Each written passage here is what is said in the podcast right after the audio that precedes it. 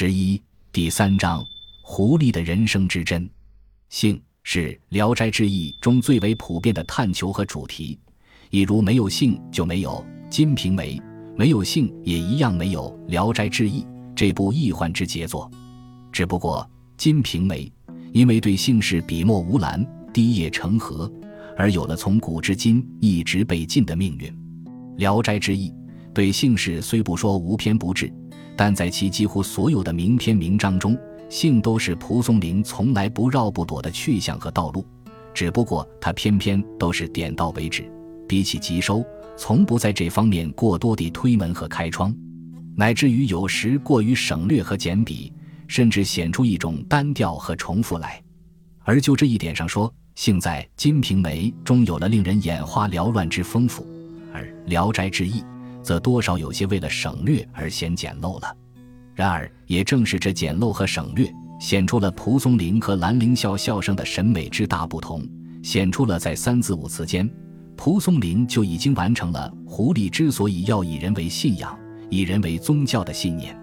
关于非人的人、为人的人与人生，是《聊斋志异》中绝多狐鬼妖异的宗教信仰说。我们在之后会用专章去讨论，而这里。要说的依然是性同吃喝、习宴、穿戴、住屋等是如何成为狐狸之人生的物真举证的。食色性也，这出之《孟子告子上》中的观点，是中国读书人对人之最深刻、善意的理解，也是《聊斋志异》最伟大的写作处。纵观这洋洋浩瀚的四百九十一部短篇、四百九十六个故事，无不是自始至终的绕走在为人活着的道路上。起笔于男女，落笔于生死，一切都是为了活着。对活着的无尽之书写，既是蒲松龄的文学之信仰，也是《聊斋》的崇高之崇高。在古典文学中，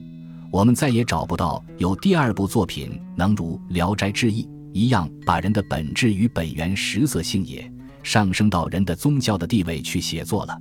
《水浒传》。和《三国演义》的打杀与国事，《西游记》的正邪与佛难，《红楼梦》终归是大观园中的贵族和正体，《金瓶梅》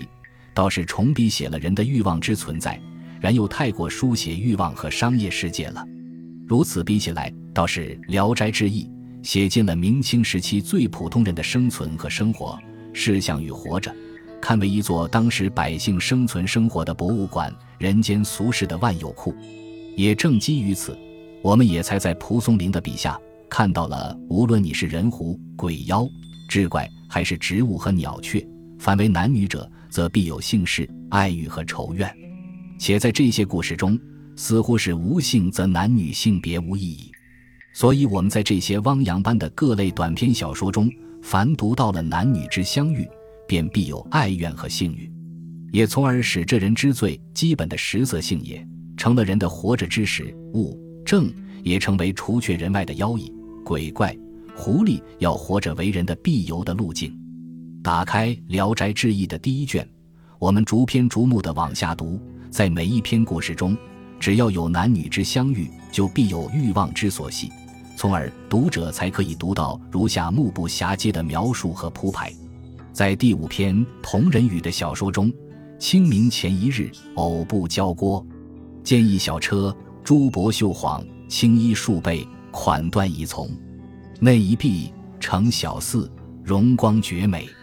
稍稍近参之，见车幔洞开，内坐二八女郎，红妆艳丽，犹生平所未睹。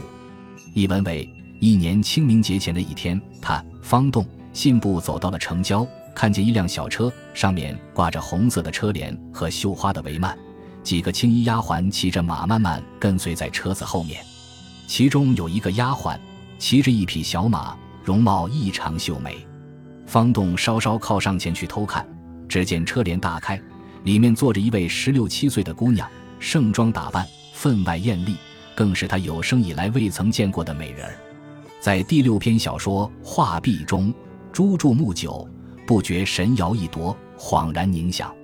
身忽飘飘。如驾云雾已到壁上，见殿阁重重，非复人世。一老僧说法座上，偏袒绕世者甚众，诸意杂立其中。少见似有人按牵其居，回顾则垂条谄然进去，吕即从之。过去栏入一小舍，诸子且不敢前。女回首，举手中花，遥遥作招状，乃趋之。舍内既无人，俱拥之，亦不甚惧，遂与遐好。一文为朱举人对少女注目了很久，不知不觉间神魂飘荡，恍恍惚惚地陷入了想入非非的凝思当中。忽然，他的身子飘飘飞起，如同腾云驾雾一样，就飞到了墙壁上。只见殿堂楼阁重重叠叠。不像是人间世界，一个老和尚正在高座上讲说佛经，有许多身穿僧衣的和尚围着老和尚听讲。朱举人也站在这些人当中。过了一会儿，觉得好像有人暗暗地拉他的衣襟，他回头一看，正是那个披发少女，朝他莞尔一笑，便转身离开了。朱举人就抬脚跟了上去，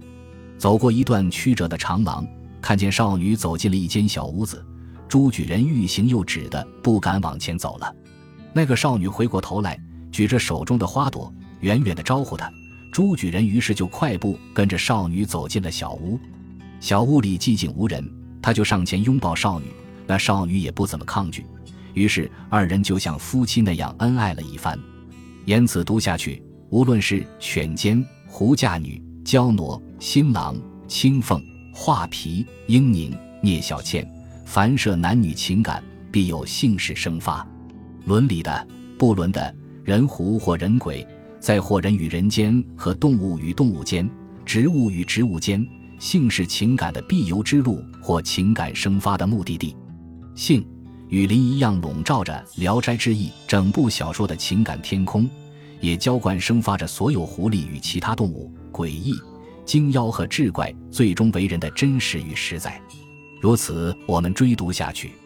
便可读到几乎在这类篇章中无处不在的红妆艳艳、娇波流慧、细柳生姿、画带弯额、连钩蹙凤、乃语亲和、容华绝代、笑容可掬、注目不移、静望顾忌。个儿郎目灼灼似贼，小娘子端好是画中人，遮莫老身是男子，也被摄魂去。细烛登床，筹谋甚至。自此三五素折一致，生肝炎纠缠，但求一亲与姬，继而亲枕之爱，极尽筹谋。